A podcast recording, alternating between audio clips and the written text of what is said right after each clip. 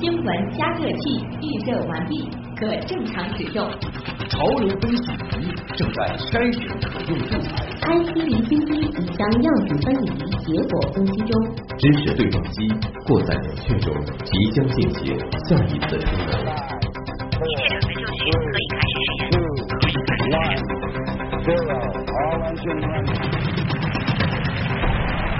新闻实验室。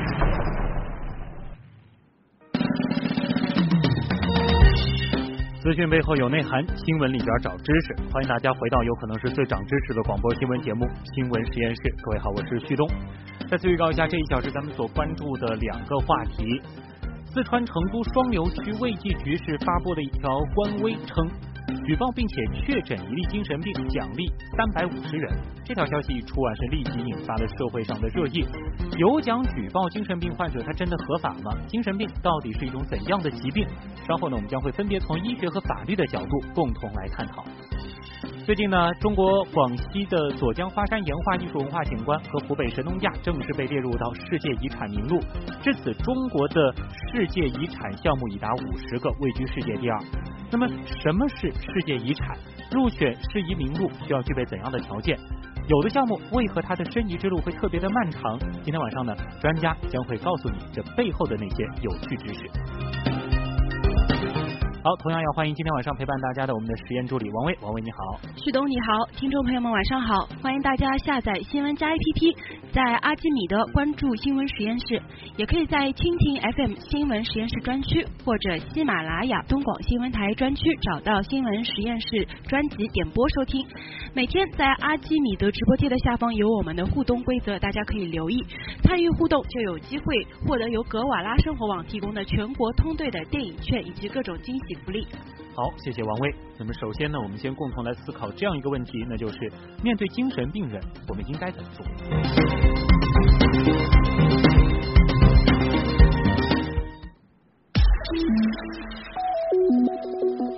新闻加热器。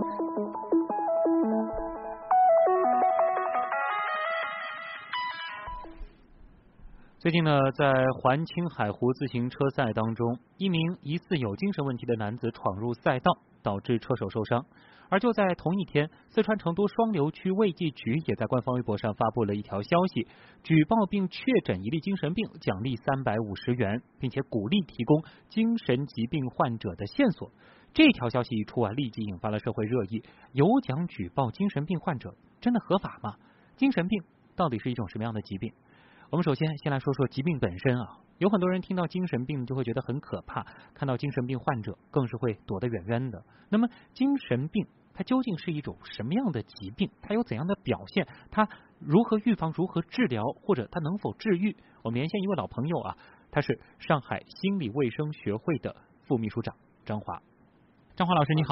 啊，你好，徐东。嗯，呃，首先呢，其实要和大家就是说一个概念性的问题啊，就是精神疾病它是怎么样去界定的？因为可能每个人或多或少都会有一些心理的一些问题，但是这个问题什么时候才会上升成疾病呢？呃，其实这个词呢，我们刚才这个词大众都有一些误会。嗯，要说到精神疾病，其实它指的就是心理疾病，但是去掉一个字，说精神病，它指的就是我们说的这种严重的心理障碍。也就是很多这种患者啊，他的认识啊，他的情感意志啊等这块的心理活动都出现这比较长久的、明显的这种异常，这样的人他也不能正常学习，不能正常的工作，甚至生活。嗯，他的行为很难被别人理解啊，往往在一个病态的这种心理支配下，有这种杀人呀、自杀啊、攻击别人啊、伤害别人这种行为。嗯，所以我们把这种称为精神病。其实精神病呢，更多就是指我们所说的这种精神分裂症啊偏多。它是一种动性的心理障碍，嗯，所以你刚才说到一个词，说这个精神疾病，其实精神疾病它指的就是一个大概念，是一个心理疾病。像我们平时说的一些心理上的异常啊，都属于精神疾病。但是严重了，更进一步的严重了，可能已经变成精神无能了，行为异常了，这往往就是精神病了。啊，这是一个程度上的区别。对对对啊，然后具体会有一些指标或者说一些判断的方法来判断它是到了呃这样子的一个程度吗？对，它在那个临床上有一些临床的表现。嗯，因为本来这种疾病它也比较复杂，它的判断呢也是从多方面的。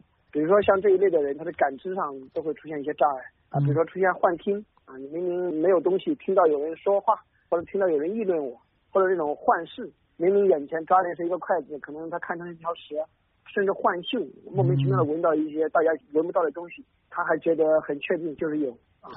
像这还有出现这种思维性的障碍，比如说出现妄想啊。比如说这个妄想有很多啊，谁会害我？嗯，我被那个某个卫星定位追踪，谁谁谁喜欢我，刘德华喜欢我，或者谁谁谁这个暗恋我，嗯，把很多事情夸大，等这块的妄想性的东西也会出现，包括情感上也是，要么是这个情感反应很淡漠，与这个相应的这种行为不协调，比如说明明家里出了什么不开心的事了，他在那里大笑，情感和行为反应不协调，嗯，所以我们把它称为分裂嘛，精神上的分裂嘛。包括他的这个很多呃意志和行为上也会出现一些障碍，比如说意志力减退啊，嗯比较容易独处啊，活动减少啊，做什么事情积极性、主动性不够啊，没什么兴趣啊等等，他会从情感上、意志上，包括认知上、思维上等多方面，嗯，进行一个综合判定，就是在临床上的一些判定方式。当然，一般的给能下这个诊断的，也就是精神科医生了。嗯。这也不是凭着一个医生说他是他就是的，这个其实是有完整的一个体系，而且它有很多的这个指标是可以量化的。对，心理咨询师啊，或者一般都没有资格判定这个东西，都必须经过严格的这种医院有这个医学资质的人做一个最后的这个鉴定。嗯，但是您刚才说的就是说患者他可能表现出来的一些异常，应该来说就是呃和他比较亲近的人是能够察觉出来的。呃，是，那是肯定能的，因为这个他的行为非常怪异，比如说这个大夏天穿的很厚，穿个冬天的衣服啊，啊，那个谁谁谁给我下毒，他看到你们在那里说话，觉得所有人都在针对我，都在议论我，像这样一种都是。既然说它是一种疾病啊，那么病咱们都会说是有病因的，那么精神病它的这个致病原因主要是什么呢？哦，这种疾病的原因，其实在整个医学上也很难下一个定论，到底是什么原因啊？它既包含了有的这种遗传性的，也有这种社会刺激，先天后天因素都有吧。因为它整个的这种先天基因会发生一些改变，引起这种大脑功能紊乱啊，导致的，所以是一个综合性的吧。就是它既有先天因素、遗传因素，也有这个体内的生化物质发生了改变，嗯，也有这个后天环境的刺激。某种情境性的刺激，综合因素导致的，不仅仅是因为一些心理上的一些问题，然后日积月累，其实也有可能就是本身的这个呃大脑本身出了一些问题，它也会导致。对对对，即便是因为心理上的一些刺激导致了，嗯，也说明他先天或者说体内就具有这样一些特质。这个事件只是一个导火索，除非这个事件是刺激非常大，嗯，否则的话，一般情况下，就往往他体内他先天具有一些这样的特质。也是非常关键的致病因素。嗯，我们谈到疾病啊，都会问这样一个问题，就是它能被治疗，甚至是治愈吗？呃，治愈嘛，那肯定有自己的治愈率啦。嗯治疗、治愈都是可以的。呃，但是这种治疗呢，主要还是以药物治疗为主的。啊。所以现在的这个老百姓啊，就是存在着很多误区，总觉得一般情况下他不会去看心理医生，然后看到这个人出现各种异常反应了，觉得这个谁谁害他，天天自己这个行为怪异，觉得这个人需要做点心理咨询了。其实当一个人发展到这种地步的时候，已经不属于心理咨询范畴了，他已经严重到了，可能已经严重到了精神病的这种地步，精神精神病的这种地步。所以当到了这种地步的时候，很多家庭呢还在说，哎，不能让孩子啊，或者不能让家人这个吃药啊。啊，不能觉得去住院觉得很丢脸啊，孩子带着这种误区。其实早期发现了，那个及时去治疗，临床上不管是吃药，还是在临床上这个住院治疗，可能都会有非常积极的意义。嗯。但是往往可能大家都会比较忌讳这个东西。对。啊，都不太懂。可能目前为止，大家提到这种疾病的时候，还是会觉得有些这个难以启齿啊。无论是自己得了，或者说家人得了，大家总会觉得这好像是一件挺令人羞愧的事情，所以往往这种。观念，它就会导致这个治疗被延误。那你我们看到了很多这种案例，甚至是很多人不得已到医院去开了药了，开了药了呢，还觉得回家一吃了之后，觉得哎吃这个药很丢脸，或者说这个吃时间长了会不会把吃傻了，都不让吃。这也是大家存在一个误区，因为这种精神病的药物啊，这个刚吃的时候，可能头一两个星期，它会反而会使你的症状在一定程度上甚至会加重啊，这都是正常反应。但是，一般的一两个星期之后，它药物的作用才会显现出来。嗯。但是呢，往往在刚一吃的时候，觉得哎，刚一吃两顿，吃三天了，就是没有什么效果，很多家庭就自行停药了。所以我们都会一直建议，像一旦医生开的这种药，如果家庭想停药，一定要遵医嘱，因为这种药不管是停还是加量，都是一点一点的，甚至四分之一粒啊半粒这样去加或者去减。就你不能说停就停的。对，吃起来时间都比较长，就是慢慢的有一个过程，一个逐渐的适应过程啊。否则一旦停掉了之后，这个下一次这个复发了之后，你吃的时间会更久。比如说你第一次吃三个月吧，你这次停掉了，可能下一次再去吃它，甚至两年才可以。哦。甚至这个停掉两三次之后，如果再复发了，甚至要终身服药。嗯。所以因为很多人存在着这种对这不理解，然后就耽误了病情。对。如果说延误了一定时间，或者说经过几次反复之后，这个挽回的可能性就会越来越低啊。所以说大家也是要有这样子的一种意识。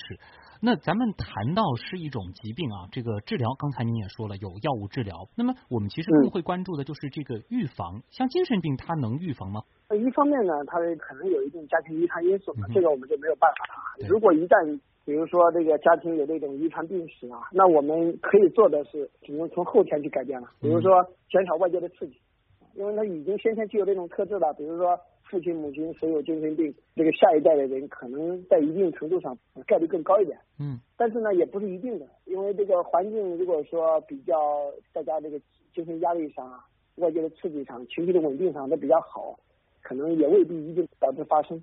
但是呢，如果说后天的这个刺激上在比较在这个不管是教育上还是这种环境的刺激上，如果在不适当的话，那就容易导致出来嘛。所以呢，我们能做的就是改变环境。嗯，其实这个人的认识上也有一个误区，精神病人他不是你时刻都在发作的。哦，精神病人他在内心世界里，其实多数的时候他也会有很多时候很清醒的，甚至这个精神分裂症的病人是极其聪明的，他更多的是认知上的紊乱，他情感上可能情感上认知上的紊乱，但是他从内心世界上，如果他是在没有发动机的时候。他也是有一定认认知能力的。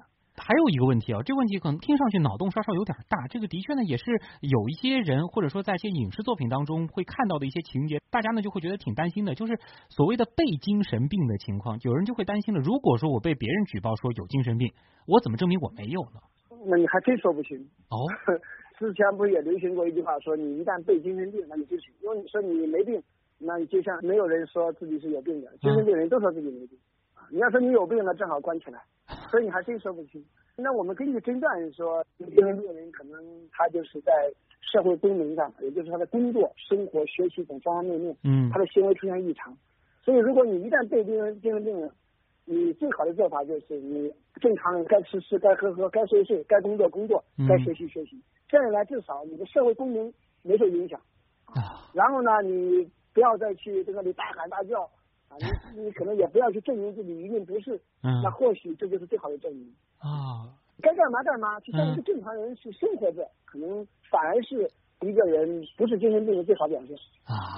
而且他的这个评估不像可能其他的这个疾病做几个体检就能够判断出来的，他是需要有一段时期的这个观察才能够证明你有或没有的。对对对，他不是说你今天出现了一个症状，你比如说你今天服药了，你可能也会出现妄想，嗯，但是并不是说你今天服一次药就一定是，它根据一定的时间有一个这个时间期限的啊。对，就反过来说，要证明我不是，也是需要有一定的这个时间期限来证明的。对，那可能就像这个，所以我们被精神病了，我们很难证明自己。但是你想让别人说一定冤枉你说你就是一个精神病，这他也是需要一个严格的一些手续啊，严格的一些诊断的，也不是说。谁让你贴个标签说是就是的啊？大家其实也不用过度的去担心这种情况啊。那我们回到这次的这个新闻事件本身啊，就是这个举报精神病人有奖啊，这样子的一种操作，会给精神病患者带来什么样的影响呢？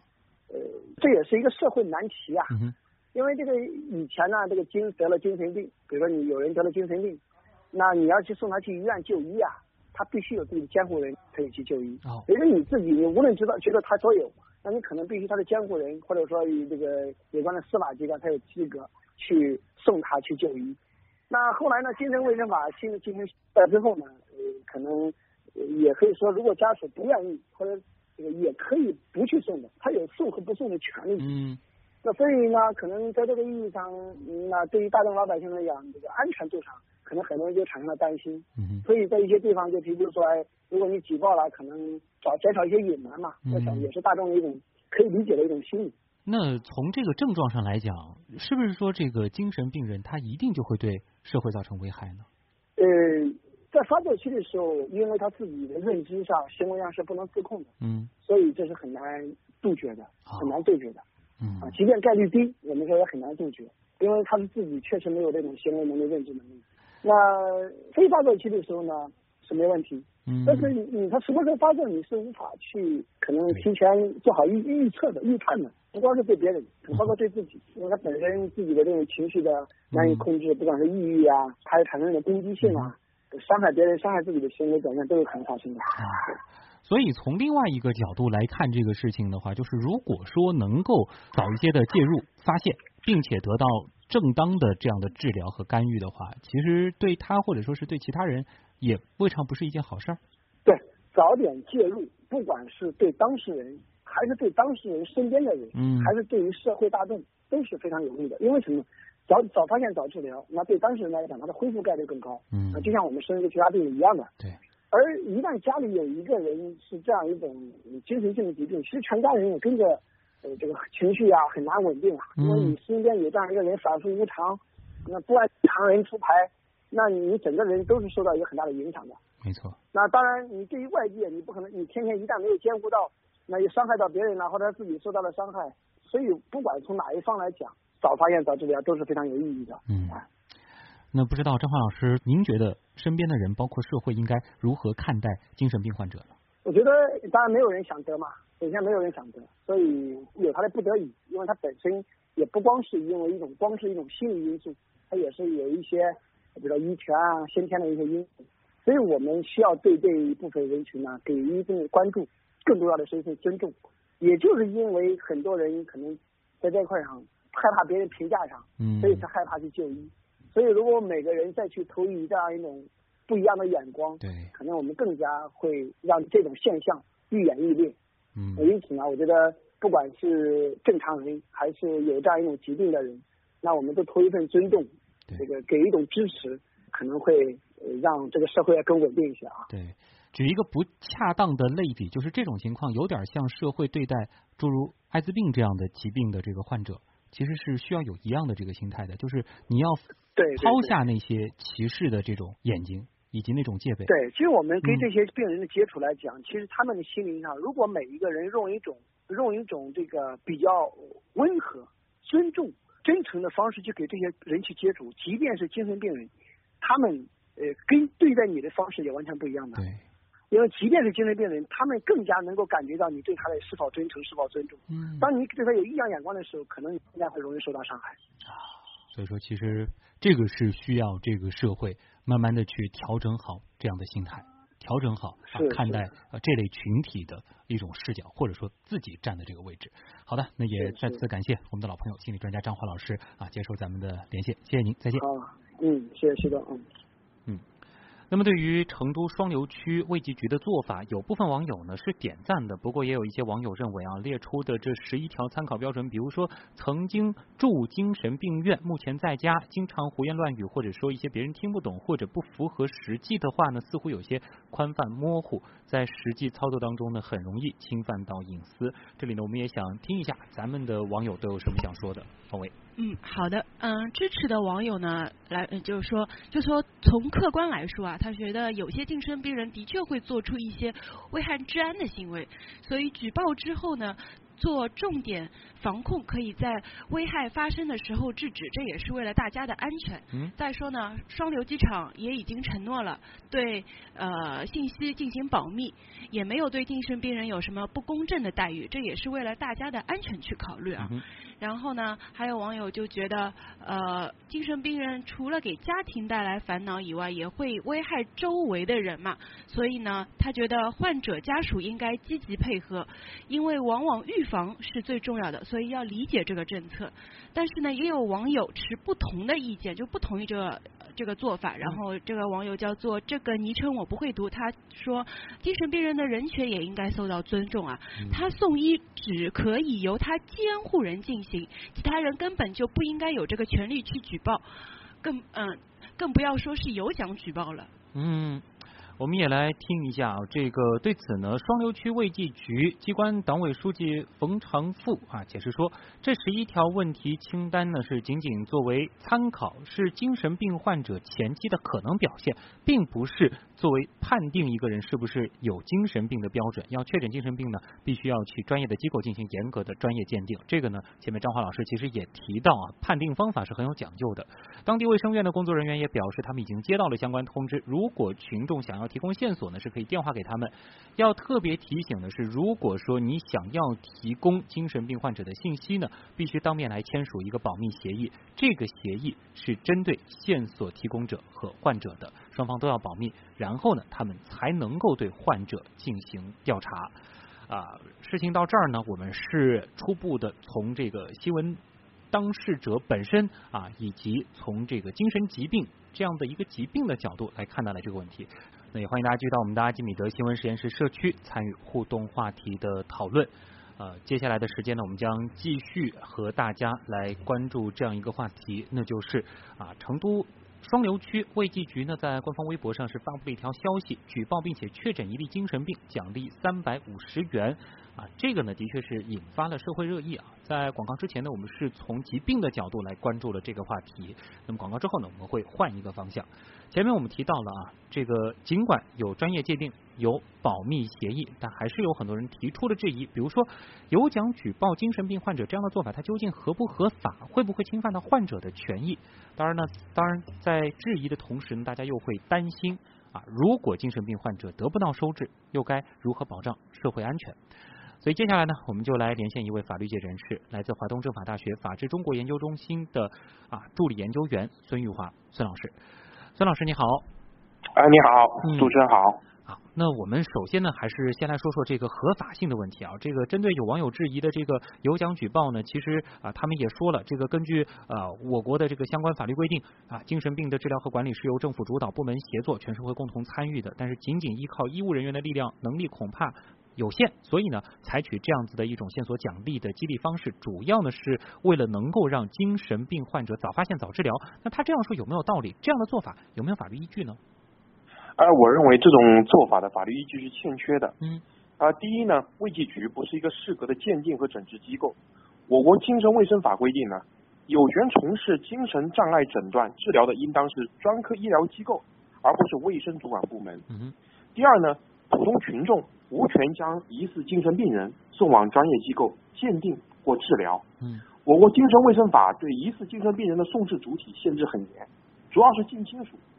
当疑似精神病人有损害行为或者危险的时候，其所在的单位和公安部门也可以送其诊治。嗯，对于流浪的疑似精神病人，可以由民政部门送其诊治。同时呢，精神病的鉴定诊断是非常专业的行为。双流县卫生局搞了一个所谓的“病症十一条”，让没有任何专业资质的人按图索骥，发现所谓的疑似精神病人，这很可能出错，给被举报人造成伤身心伤害。嗯。第三呢，就是举报行为呢，它容易扰乱社会秩序，形成标签效应。就是说，我国卫呃精神卫生法规定呢，它是心理咨询人员应当尊重接受咨询人员的隐私，并为其保守秘密。这反映立法者不希望不希望有关精神病的诊断信息随意泄露，给个人带来不必要的麻烦。而举报行为呢，恰恰容易让这类信息公开化，既可能给他人贴标签，损害他的名誉隐私权，又可能造成社会关系紧张。更有甚者，可能为本与他人有矛盾的人提供一个打击报复的一种工具。嗯。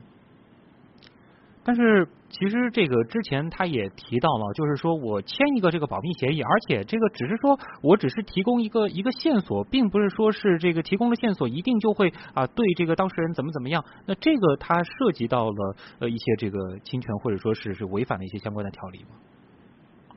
啊，这个一样会对呃被举报人带来很多的困扰。嗯，因为呢，比如说我们现在假如说你随意的举报一个人，认为他有犯罪行为。嗯哼。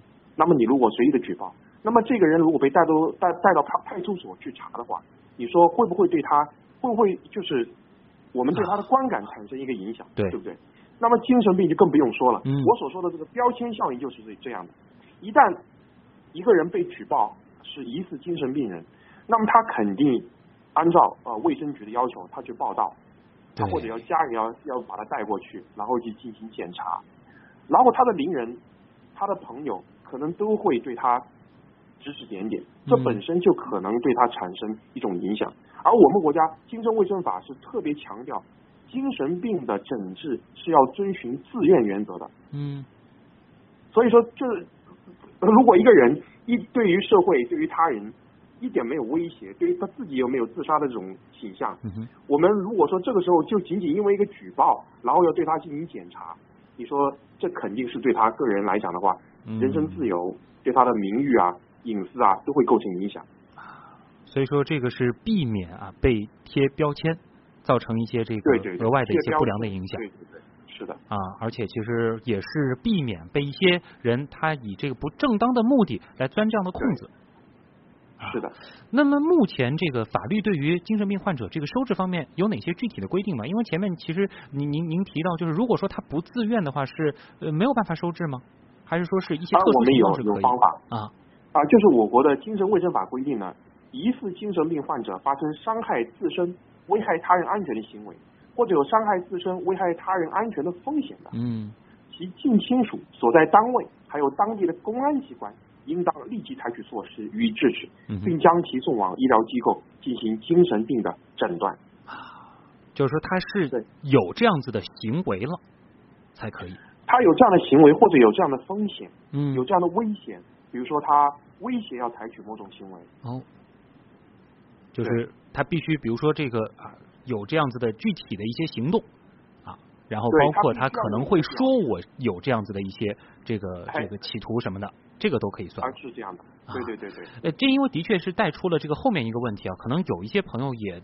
被这样子的一些情况困扰着，就是在生活当中，如果说我们觉得某个人啊，比如说可能是自己的一个这个亲人，或者说是某个邻居，啊，或者说是一个离自己的这个生活轨迹比较近的一个人，可能存在一些精神方面的问题，但是他并没有像您刚才提到的，就是说，哎，表现出了某种具体的行为，那这个时候我们应该怎么做呢？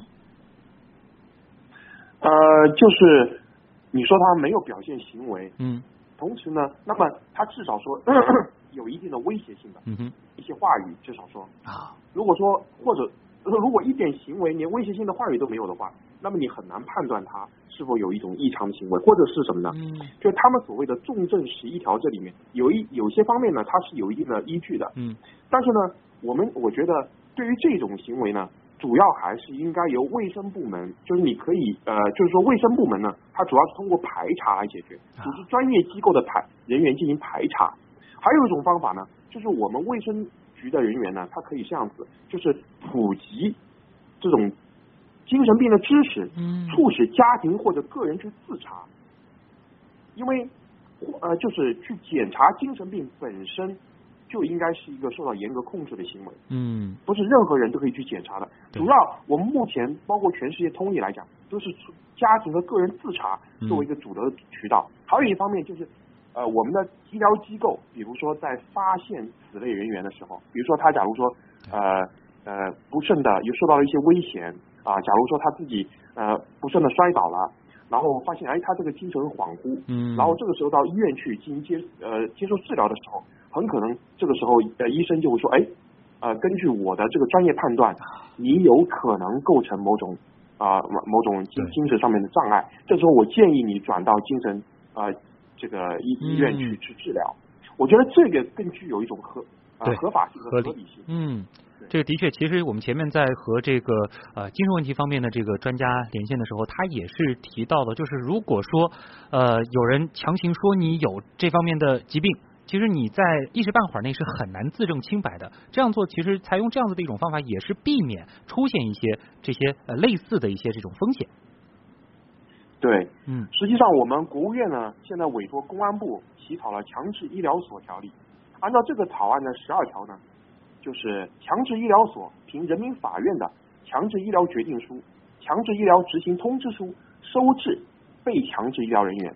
这体现了我们国家正在和这个主流法治国家的通行做法接轨。嗯，也就是说，法院在强行收治精神病人方面有最终的决定权。我觉得这个问题可能是我们最终的一个解决方案。嗯。那其实还有一些朋友，他们担心的点呢，是因为他们可能听到了一些这个新闻，或者说是一些案例啊，觉得这个好像呃精神病患者如果说伤人了，他可能不用承担什么法律责任，这个呢就会让有些人觉得挺惶恐的。这个对此不知道您怎么看？哦，对于精神病患者的话，他不是说不承担任何法律责任，嗯，他是如果精神病患者他 他呃一旦对他人造成损害。他们要必须要接受强制治疗的，嗯，这是必须的。那么这个强制治疗期间的时候，他其实是被他的人身自由是受到高度限制啊。也就是说，他其实是在可以说也是在一个限制当中的接受自由的这个过程当中，他需要接受治疗。嗯，对，强制治疗啊，对。再加上其实这个前面我们也和大家这个分享过啊，这个你必须是在这个发病的这个状态下。发生的一些行为，他才不用承担。是，如果说没有发病，那其实也是需要承担他该承担的法律责任的。对，没错。好的，那这里也再次感谢来自华东政法大学法治中国研究中心的助理研究员孙玉华孙老师给我们带来的分析解读。谢谢主持人。嗯，再见。谢谢主持人，再见。